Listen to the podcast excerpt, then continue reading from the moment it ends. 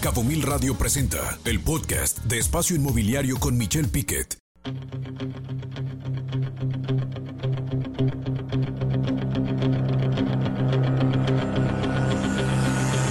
Espacio Inmobiliario, con información de valor, presenta la mesa de concreto y acero con los temas más importantes del sector inmobiliario.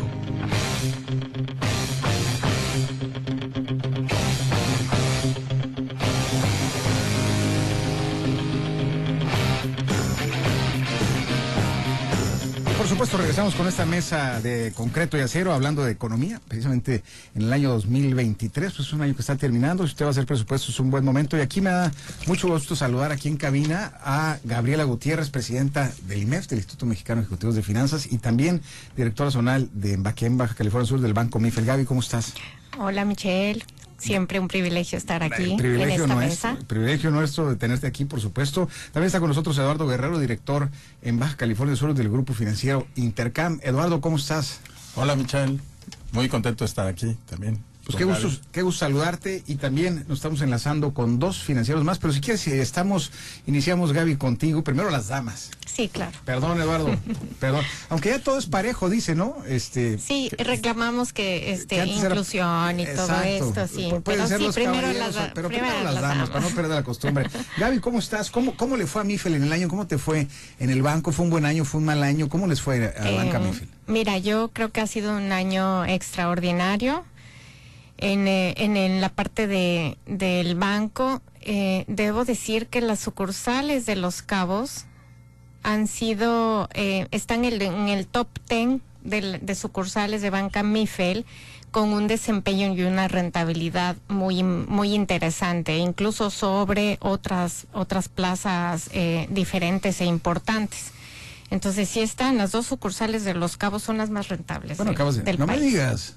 No me digas, debe estar de contento Daniel Becker, el presidente del Grupo Financiero, contigo y con tu trabajo. Sí, sí, sí. Digo, y con el mercado, porque al, al final los bancos que estamos aquí nos adaptamos al mercado. Y esa es la, la, la forma de poder atraer y rentabilizar realmente la actividad bancaria cuando nos adaptamos al, al mercado. Ahí está también Eduardo. Este, en Intercam también lo mismo. Entonces yo creo que las, los, los bancos que hacemos esto somos los que nos va mejor. No, el Banco Mifel se ha adaptado muy bien, un banco que ha crecido y abrieron La Paz. Y, y bien, ya presentaste a Eduardo, Eduardo Guerrero, director en Baja California del Sur de Intercam. Eh, eh, Eduardo, ¿Cómo te ha ido? Yo sé que tú eres un hombre de derivados, de tipo de cambio, de tasas de interés. De hecho, Intercam nace como cambiario y han ido mutando. Eres un grupo financiero y a través de tu liderazgo, ¿cuántos años tienes ya aquí en Baja California Sur, Eduardo? Llevo 25 años, de los cuales... Te ves más joven. 22 en Intercam. 22 en Intercam. ¿Y cómo ves Intercam desde que llegaste en aquella época hasta ahorita, este, que pasaron ya 22 años? ¿Ha sido el mejor año de Intercam en este año, Eduardo? ¿Cómo lo ves? ¿Cómo está Intercam? Ha sido una historia este, exitosa, muy bonita de crecimiento. Empezamos con una oficina en un segundo piso, aquí en Cabo San Lucas.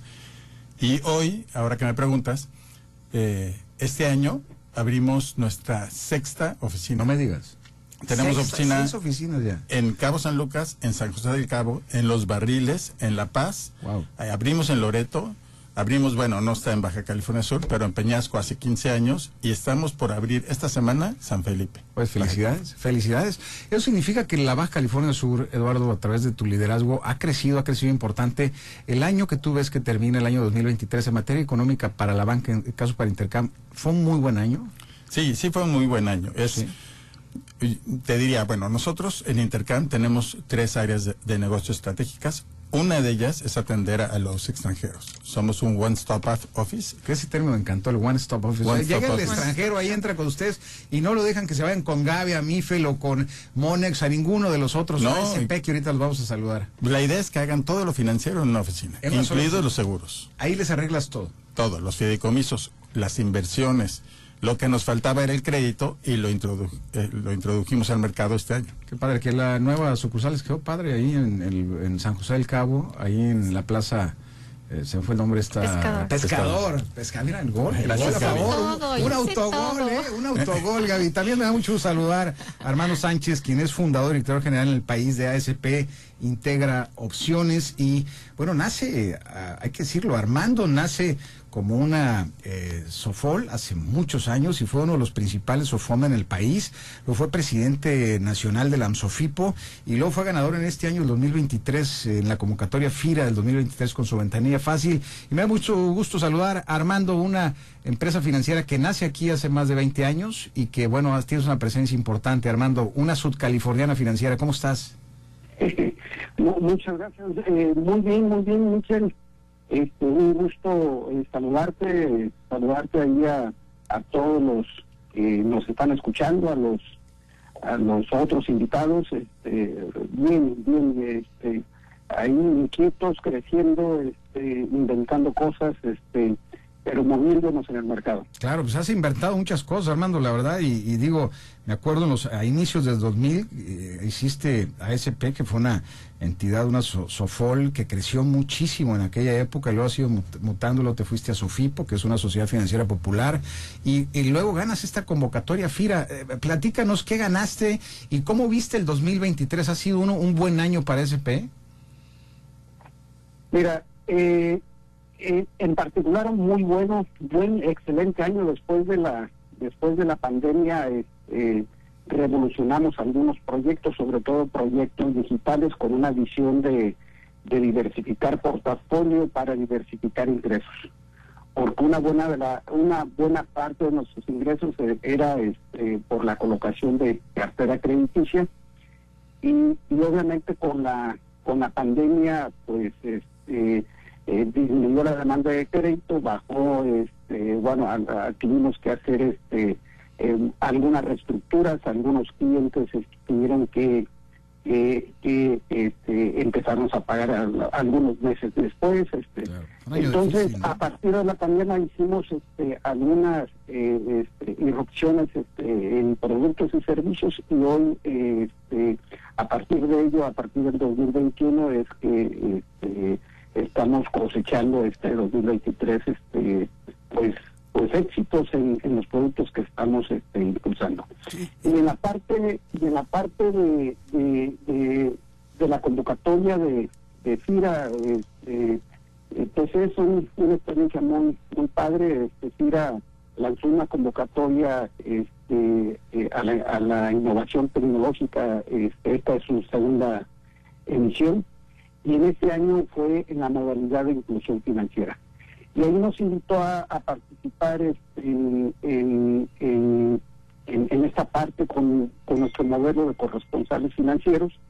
Este, y, bueno, pues tuvimos el, el, honor de que calificaran este como un, proyecto innovador y un proyecto está generando inclusión financiera. Pues, a ver, FIRA, FIRA es una es una banca de desarrollo de segundo piso, es una banca muy importante y muy preocupada por pues por toda la parte tecnológica, por parte de la, de la inclusión de que los recursos lleguen, este, eh, eh, los recursos en, en, esquemas de crediticias, en esquemas de captación, en eh, pues productos financieros lleguen a las poblaciones menores de 50 mil habitantes que es precisamente su, su, su misión. Su nicho de mercado. Su mandato, así es. Su nicho de mercado. Y en ese mandato, déjame comentar, Armando, eh, FIRA pareciera que no está en Los Cabos y no está en La Paz o no está en el Estado. Pues digo, en el Estado sí, pero no en Los Cabos, que es fideicomiso instituido en relación a la agricultura. O sea, se habla de la agricultura, pero realmente mucha gente no sabe que puede en Los Cabos tomar, porque hay poblaciones menores a 50 mil habitantes, lo acabo de decir muy bien, tomar créditos. Y tú has sido un muy buen jugador desde hace 20 años que te hemos seguido, Armando, la verdad has sido un muy buen jugador y ahora ganas el premio como ventanilla fácil. Y antes de seguir, déjame presentar también, lo tenemos aquí en la línea desde la Ciudad de México, Carlos Alberto González Tavares, quien él es el director de estrategia comercial en el país del grupo financiero Monex y también saludar a Carlos Hernández aquí, el titular en el estado. Pero bueno, saludo a Carlos Alberto González. Carlos, ¿cómo estás? ¿Qué tal, Michelle? Buenas tardes. Buenas tardes a mis compañeros del auditorio. No, buenas tardes a ti. Gracias por tomar la llamada desde la Ciudad de México, director de Estrategia Comercial. ¿Cómo le ha ido a Monex en el país y cómo ves a Monex desde desde el centro del país? ¿Cómo nos ha ido aquí en Los Cabos, Carlos? Pues mira, la verdad es que ha sido un año extraordinario para nosotros. Hemos tenido afortunadamente pues un incremento importante de doble dígito en cuanto al número de clientes. Los ingresos y las utilidades también se han visto eh, bastante eh, favorecidas y la realidad es que creemos que el escenario hacia adelante, hacia, hacia el 2024, también luce pues muy interesante. Prácticamente, eh, por un lado, pues un crecimiento inicial de nuestra economía, que eh, hay que decirlo, ha tenido un crecimiento mayor a lo que esperábamos eh, a finales del año pasado.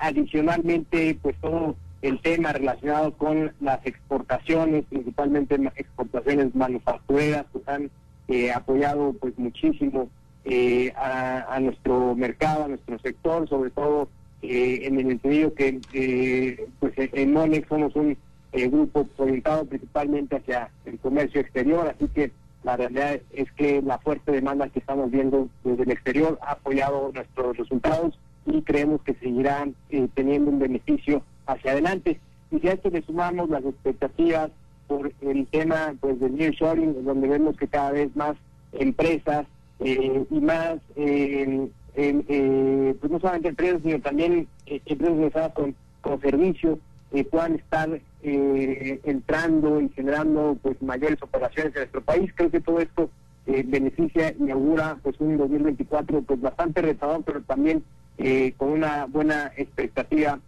para nosotros y creemos en general que para la economía de nuestro país. Creemos, creemos que estamos en, en un momento pues muy interesante hacia adelante. Por supuesto, 15.5% es el total comercial. Somos el primer socio comercial ya de los Estados Unidos con un 15.5% de participación. Ganamos el 1.5%. Realmente, con un monstruo de país como los Estados Unidos, pues obvio, obvio que hemos crecido de manera muy fuerte y eso ha ayudado mucho al tema de ingresos. Ahora, eh, me quedo contigo, Carlos. ¿Cómo ves tú el tipo de cambio así en, una palabra para ir con los demás aquí en la mesa? ¿Cómo ves el tipo de cambio para el cierre de año? Quienes van a hacer presupuestos que están en el sector inmobiliario, ¿cómo lo ves el tipo de cambio? Peso dólar. Pues mira, para, eh, consideramos que este año podría estar terminando en cerca de niveles de 17, entre 17.60 y 17.90. Consideramos que se ve pues, muy niveles eh, atractivos y lo consideramos que puede haber un, repunte. Y hacia el próximo año consideramos que podría estar alcanzando niveles de 17 pesos, sobre todo derivado de una mayor volatilidad por la cercanía de los procesos electorales tanto en México como en Estados Unidos. 19 pesos, ¿no lo ves en 20? No, creemos que todavía habrá una buena entrada de inversiones a nuestro país, justamente producto del de fenómeno del nearshoring que seguiremos viendo. Eh, sin embargo, habrá eh, sin duda pues, una disminución en los estados de interés en, nuestro país y justamente pues, el proceso electoral podría generar algo más de volatilidad y quedamos bien arriba de los que estamos observando actualmente. Claro, ya que dices del nearshoring, se habla mucho de la inversión del nearshoring. En México ha sido el 25% de inversión privada del PIB, se ha dado a través precisamente de inversiones, perdón, de inversiones totales en el país. Ha, creído, ha crecido como nunca la inversión en este país de manera sostenida, del cual prácticamente el 21% ha sido inversión privada y el 3% ha sido inversión pública, caída de la inversión pública tremenda. Y eso ha ayudado, por supuesto, en el tema pues, de la actividad económica. Y Gaby, voy contigo. Eh, ¿Tú el tipo de cambio cómo lo ves aquí en los cabos? Eh, el tipo de cambio, pues volátil, como dicen. Este, hoy bajó poquito, lo, lo pudimos ver y pues la gente empieza a llamar, ¿no? Oye, cambio, oye, ¿qué hago? Se digo lo, lo mismo de siempre, ¿no? No tenemos así como que la bola mágica para para hacerlo. Pero yo creo y este y eh, ahondando en lo que en lo que acabamos de escuchar que sí lo del nearshoring pues sí es una participación interesante dentro del país porque a más dólares dentro del país el, el tipo de cambio baja. Tú lo ves en 18, 19 digo sin tener la, la bola de cristal de Blancanieves. Sí, el próximo año, pero este año yo creo que va a rondar los 17 este entre idas y venidas. Eduardo, como nunca, ¿no? El tipo de cambio ¿quién lo iba a decir? Estábamos en 2021 y se hablaba del presidente López que iba a llegar a 25, 28, 30. De hecho, llegó a 25 cuando ganó Donald Trump y luego cuando algo también pegó con el, triunfo de López. Eh, ¿Quién iba a decir que iba a estar en 17 pesos? ¿Tú cómo ves el cierre del año, Eduardo?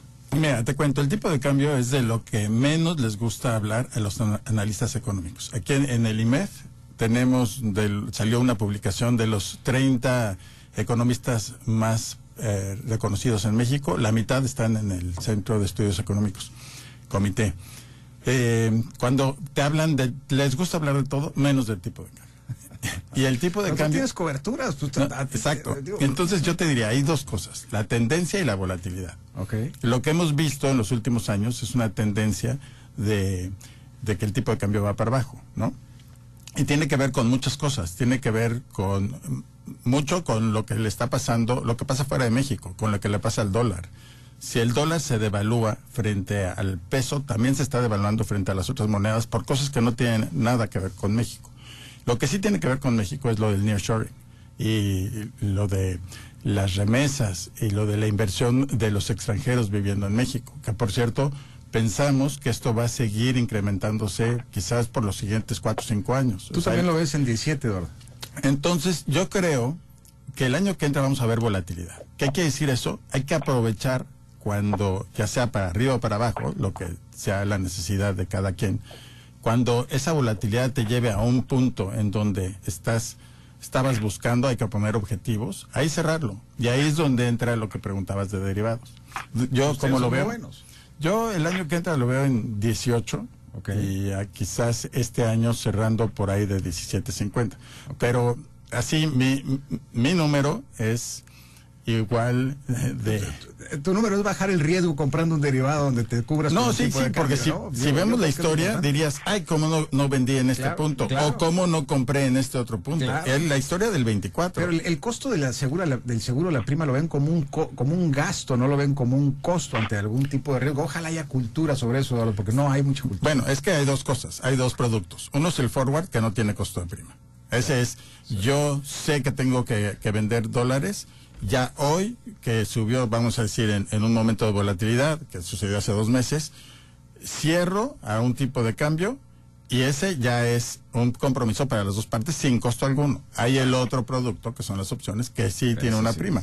Pero los corporativos tienen en su presupuesto un renglón que dice primas de seguro y yo de muchos. yo tengo mis dudas aquí en los corporativos de los cabos, las empresas medianas, grandes, a lo mejor en las transnacionales, pero aquí en serio, acérquese a la banca, eh, aquí está Eduardo, vayan al banco y platiquen con él, la verdad, no hay mucha cultura en tema de derivados. Eduardo, lo hemos comentado muchas veces, pero bueno, me, eh, tengo que ir con Armando. Armando, ¿cómo estás? Armando Sánchez, ¿tú qué opinas del tipo de cambio? ¿No te pega a ti como director de ASP, no? ¿O sí? Eh, aquí en, en, en Baja California Sur.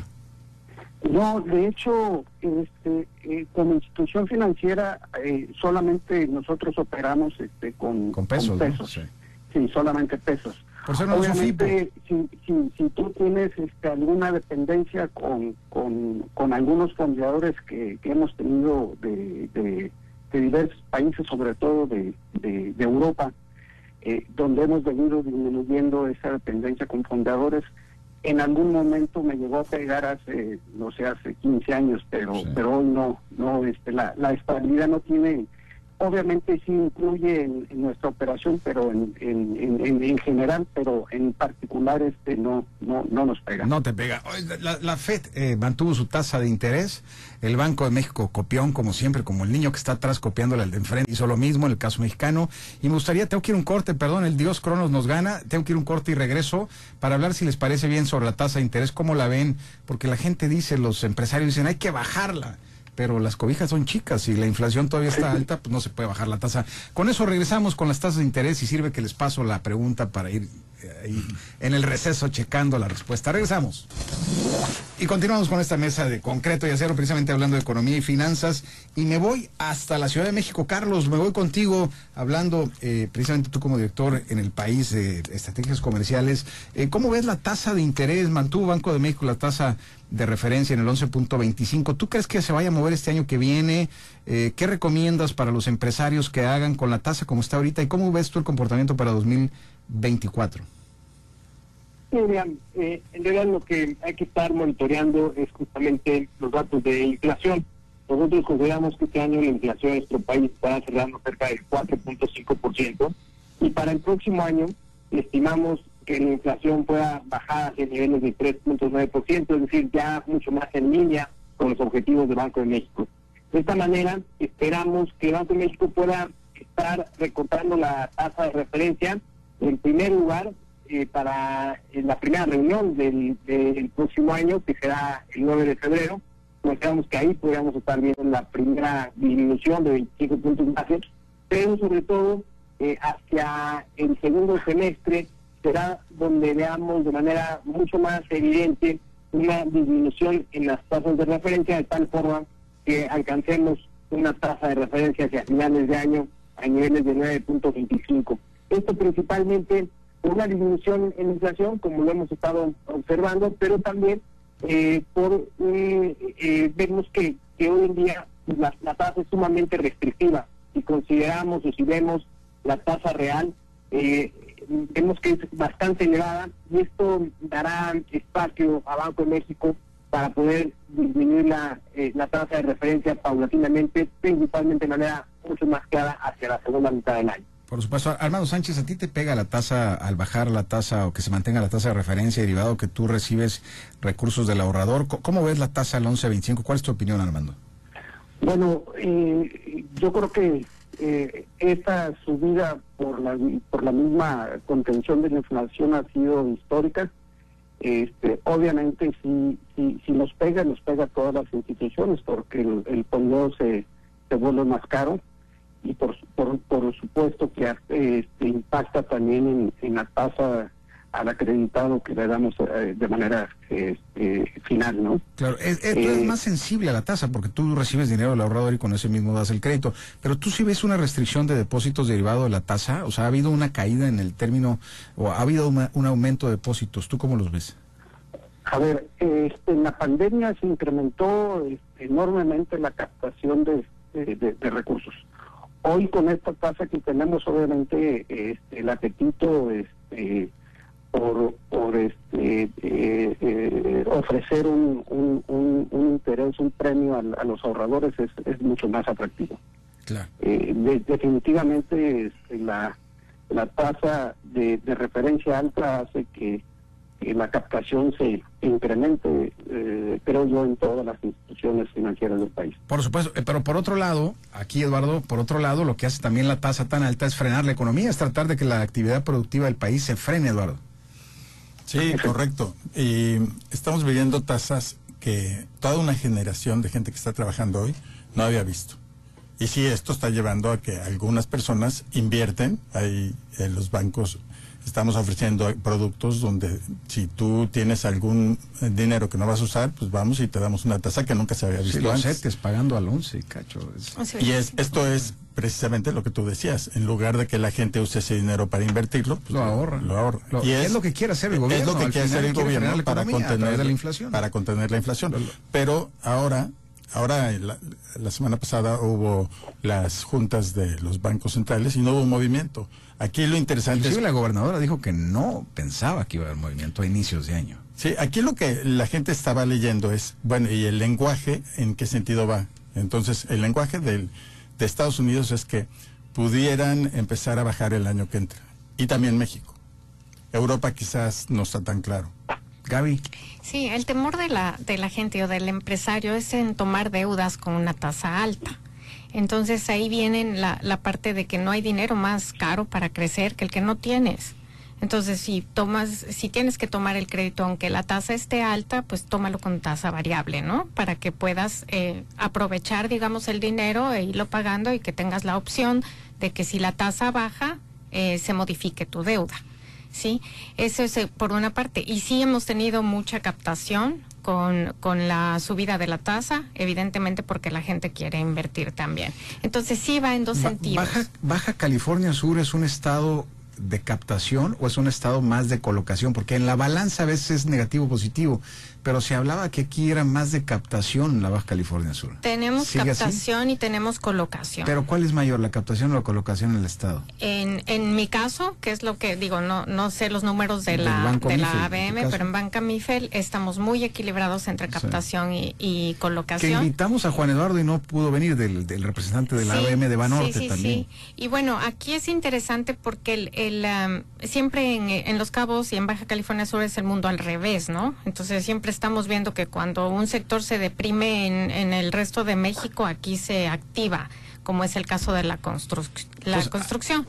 Entonces, eso permite que hayamos colocado, porque se, se coloca en créditos puente, en créditos de construcción, en créditos que en otros lados del país no se dan. Claro, que para IVA, ya, ya que hablamos de que el, me quedo con las conclusiones, eh, ya, ya se ve que la banca está muy activa en los cuatro niveles, en NIFEL, en Monex, en Intercam, también en ASP, como una AMSOFIPO, como una SOFIPO local, eh, se ve que hay actividad económica, se ve que fue un buen año para la banca y para la, en el caso para ASP, se ve que la tasa de referencia, por lo que se dice, va a mantenerse en niveles parecidos a inicio y que se habla inclusive de un 9, te escuché Carlos, un 9.70 eh, un 9.50 al final del año 2024 pero hablando del sector inmobiliario, este, se dice que la banca no presta, que son muy duros para prestar, se habla de que no hay recursos, que si se quieren dar créditos puentes para los desarrolladores no hay dinero, que etcétera, etcétera. En tu caso, Armando Sánchez, tú como director general de eh, aquí de ASP Integra Opciones, una Sofipo ganadora en este año de la convocatoria FIRA,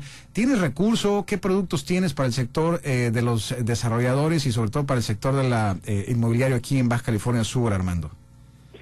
Fíjate que eh, nosotros como institución nos hemos enfocado mucho en la base de la pirámide este, eh, poblacional. Eh, tenemos productos principalmente este, crediticios para la base de la pirámide, como decía, este, pero principalmente para microempresas. sí, en proyectos inmobiliarios grandes este, como como son atendidos por parte de los compañeros de la mesa, este, no, no estamos participando. Eh, en captación, eh, sí, ahí, ahí en captación sí este, podemos, este, sí eh, captamos este, montos este, mucho más superiores, porque finalmente hacemos nuestro nuestro papel de intermediario financiero, traer dinero de donde sobra para colocarlo en donde falta pero en donde falta principalmente en, un sector popular, ¿no?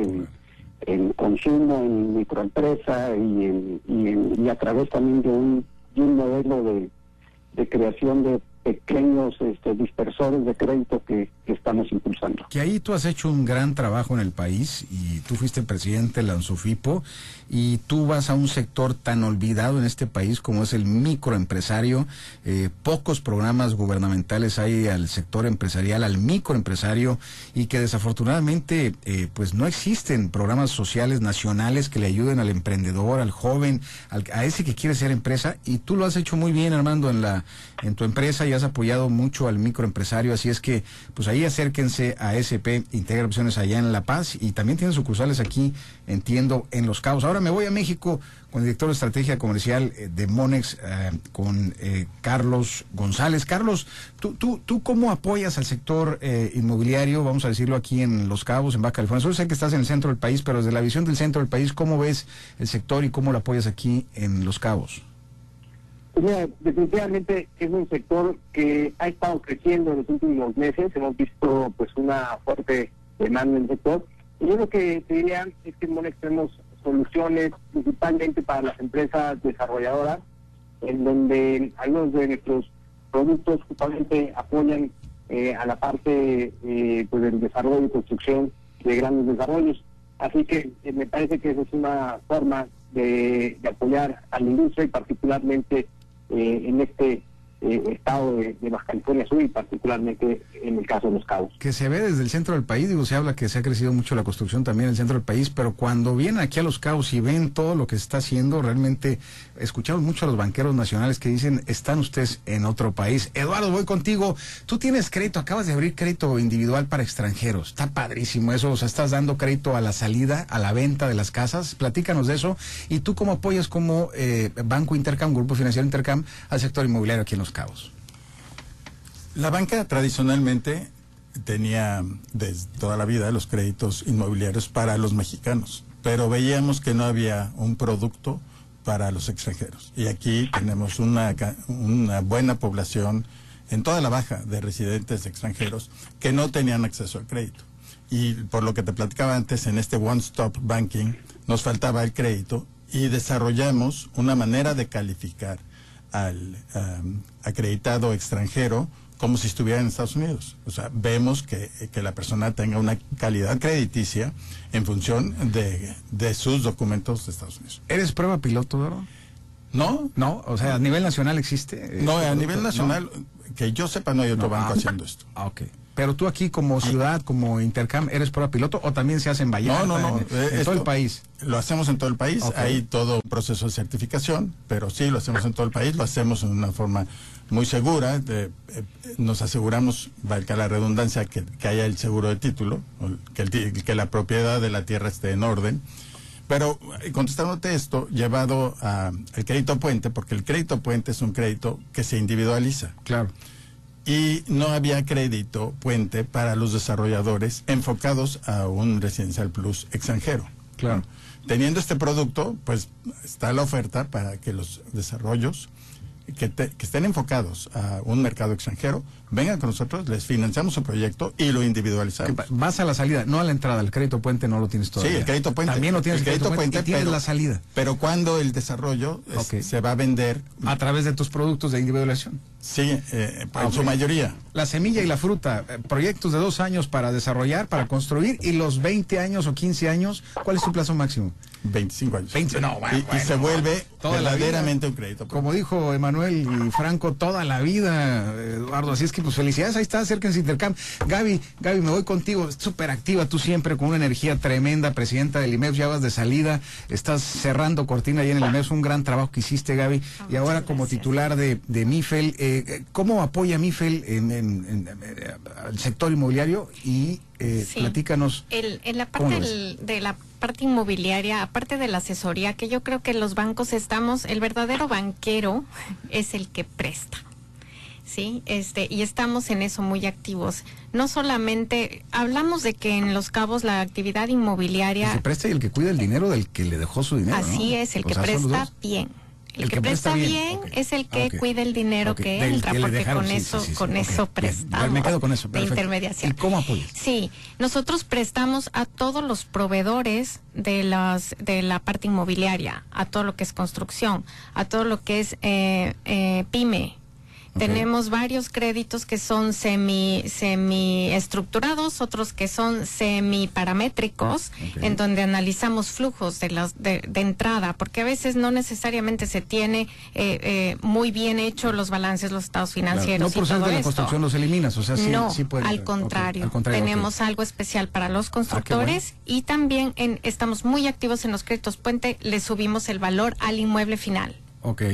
Ah, pues ahí está. Sí, sí, sí, sí, a Interesantísimo. residencial alto. Interesante. O sea, acérquense a Mifel ahí con Gaby Gaby Gutiérrez, este, eh, con oficinas aquí y allá en La Paz. Nos quedan pocos segundos, ya no minutos, pocos segundos, pero regreso contigo, Carlos, muy rápido, de Mones, allá a la Ciudad de México. ¿Con, con qué te quedas el año en pocas palabras? ¿Cómo lo defines el 2024? ¿Cómo viene? Pues yo creo que viene bien, vemos un crecimiento un tanto inercial, vemos el tema del nearshoring, vemos mayor gasto público producto de las elecciones, vemos un crecimiento para nuestra economía del 2.1%, una inflación del 3.9% ya en la línea del Banco de México, una tasa de referencia de 9.25 para finales de año y un tipo de cambio más volátil eh, que pueda alcanzar niveles de 19 pesos para finales de este año. Ahí está, ahí está. Si usted tomó nota, finales del próximo año. si usted tomó nota, eh, eh, dio la información, si no, escuchen el podcast de Cabo Mil y también el de Espacio Inmobiliario. Eh, Eduardo, ¿con qué te quedas en pocas palabras en este 24? ¿Cómo lo ves? Así en poquísimas palabras. Bueno, en otros lados se da el nearshoring. Aquí yo te diría que tenemos el near retiring. ¿no? Ok. Que es- es- Ok. es- No, estos- bueno, nuevo estas término, hay que inversiones, patentarlo. ¿No? ¿no? Muy estas inversiones de los extranjeros que vienen a Padrísimo. vivir aquí. Padrísimo. Este, yo veo un buen año, un buen año y como dice Gaby, no Aunque sea necesariamente político. No, no importa. sea hay político. elecciones en México. Aún así lo ves bien. Yo lo veo bien, independientemente de las elecciones. Las elecciones nos va a dar volatilidad, hay que aprovechar la volatilidad. Hay que aprovechar fíjate, en positivo. Te quedo, me quedo con ese positivismo y me encanta. Armando Sánchez, perdón, Eduardo. Armando Sánchez, ¿tú cómo ves el 2024 en una palabra? Yo creo que excelentes oportunidades, eh, seguir consolidándose. Eh, nosotros, por ejemplo, hoy estamos colocando alrededor de 30 mil créditos al mes a través de, Wow. de nuestras sucursales en 10 estados. Creo que vamos a duplicar ese ese monto Wow. y obviamente en, en productos de captación también. 30. Creo que es una oportunidad para todo el sector este, financiero, eh, eh, eh, este, pues provocado por el nearshoring este, y, y, y- y por todo ese dinamismo que nos generan las campañas. Interesante, ¿no? 32, bueno, datos impresionantes, más de 30 mil créditos eh, como institución al mes y vas a duplicar a más de 60 mil. Interesante, Armando, ves muy bien el 2024 por lo que estoy viendo. Y Gaby, quise dejar a la dama, a la dama del éxito financiero en el IMEF y en todos lados. Gaby, ¿cómo es el 24? Lo veo excelente, con un nearshoring turístico aquí, que es la relocalización de las inversiones de los extranjeros aquí, tanto monetario como en inmuebles, y los cierres que tenemos por venir, porque actualmente ya no tenemos inventario en los cabos, pero se está creando. Entonces, la entrega va a ser en el 2024. Esto nos da mucho ingreso en liquidez, muchos fideicomisos de zona restringida ¿sí? Y mucho movimiento inmobiliario de construcción. Que han hecho muy buen trabajo ustedes en Fideicomiso. Muy bien, eso fue todo. Gabriel Gutiérrez, presidente del IMEF, director zonal de Baja California Sur de Banca Mifel. También Eduardo Guerrero, director en el Estado del Grupo Financiero Intercam. Armando Sánchez, muchas gracias, Armando, fundador. Eh, lo hemos seguido más de 20 años y director general del país de ASP Integra Opciones, una gran Sofipo en Baja California Sur, creada aquí en el Estado. Y a nivel nacional, pues nos enlazamos con Carlos Alberto González, quien es el director de estrategia comercial del Grupo Financiero, el Grupo Financiero Monex. Saludos a Carlos Hernández, que no pudo estar con nosotros. Pero bueno, esto fue todo. Nos vamos. Muchas gracias, señores. Eh, Gaby, muchas gracias. Muchas eh, gracias. Por esta Mesa. Gracias a todos, Eduardo, Armando y Carlos. Gracias. Tenga usted muy buen provecho. Nos vamos. El mundo financiero está feliz, está contento, está con energía. Ven un 24 muy bien. Y usted, usted, ¿cómo lo ve? Si no lo ve igual, vaya a las instituciones financieras. Nos vamos. Buen provecho. Escucha Espacio Inmobiliario con información de valor todos los lunes de 2 a 3 de la tarde por Cabo Mil Radio 96.3. Siempre contigo.